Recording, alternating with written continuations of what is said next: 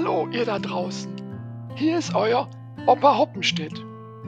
Immer wieder hört man bei uns etwas zum Thema Überwachung. Und dann geht es meist um ganz bestimmte Orte, etwa auf dem Schulhof, in der Altstadt oder an Geldautomaten. China ist bei der Überwachung ganz weit vorn.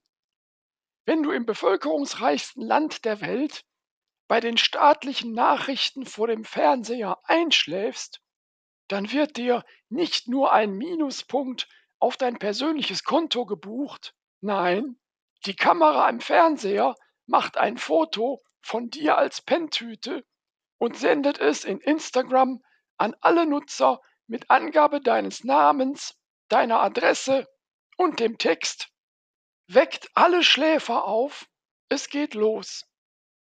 Doch so weit ist es bei uns noch nicht. Und außerdem, warum nutzen wir die Technik nicht als persönlichen Assistenten im Alltag? Also nicht als Assi, sondern als Assi.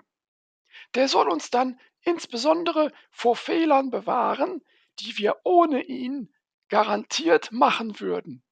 Das könnte dann wie folgt ablaufen. Am Morgen. Achtung, du bist heute mit dem falschen Fuß aufgestanden. Sei also heute besonders aufmerksam. Du hast das nicht bemerkt und bist Alexander dankbar für den Hinweis. Später am Frühstückstisch. Achtung, du hast heute dein Frühstücksei drei Minuten zu lang gekocht. Das deutet auf einen für dich sehr schwierigen Tag hin. Daher schalte ich nun um auf den Modus volle Kontrolle. Okay, denkst du. Heute nimmt mir Alexander viel Arbeit ab. Um 8.10 Uhr. Achtung, deine Bahn kommt zwar pünktlich, aber du bist heute auf der Leistungsstufe minus zwei und wirst sie nicht kriegen. Nimm die nächste. Du schmierst dir noch eine Scheibe Brot und lehnst dich entspannt zurück. Um 9.30 Uhr in der Bahn.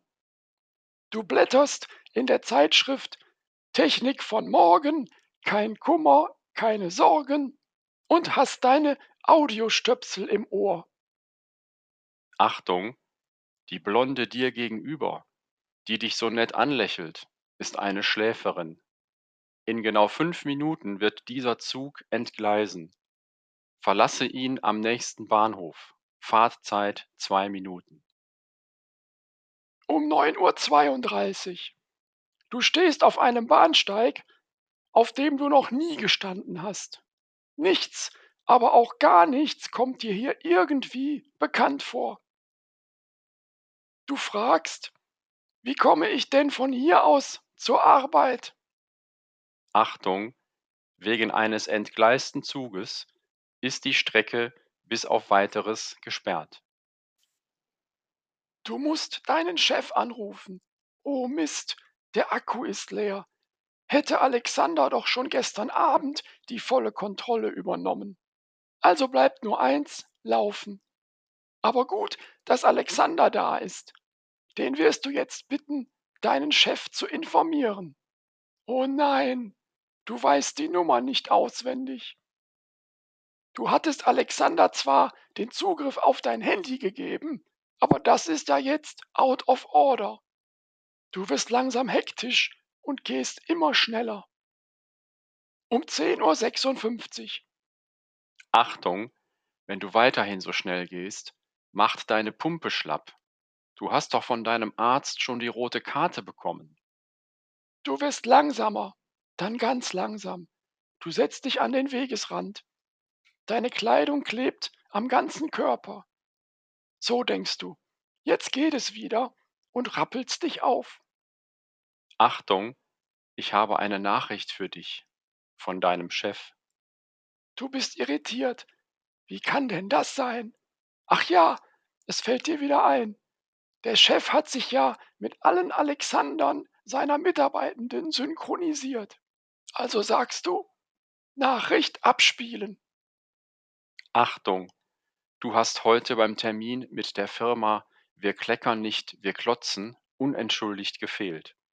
Deswegen ist uns der Millionenauftrag durch die Lappen gegangen und geht nun an die Konkurrenz. Hiermit bist du fristlos gekündigt.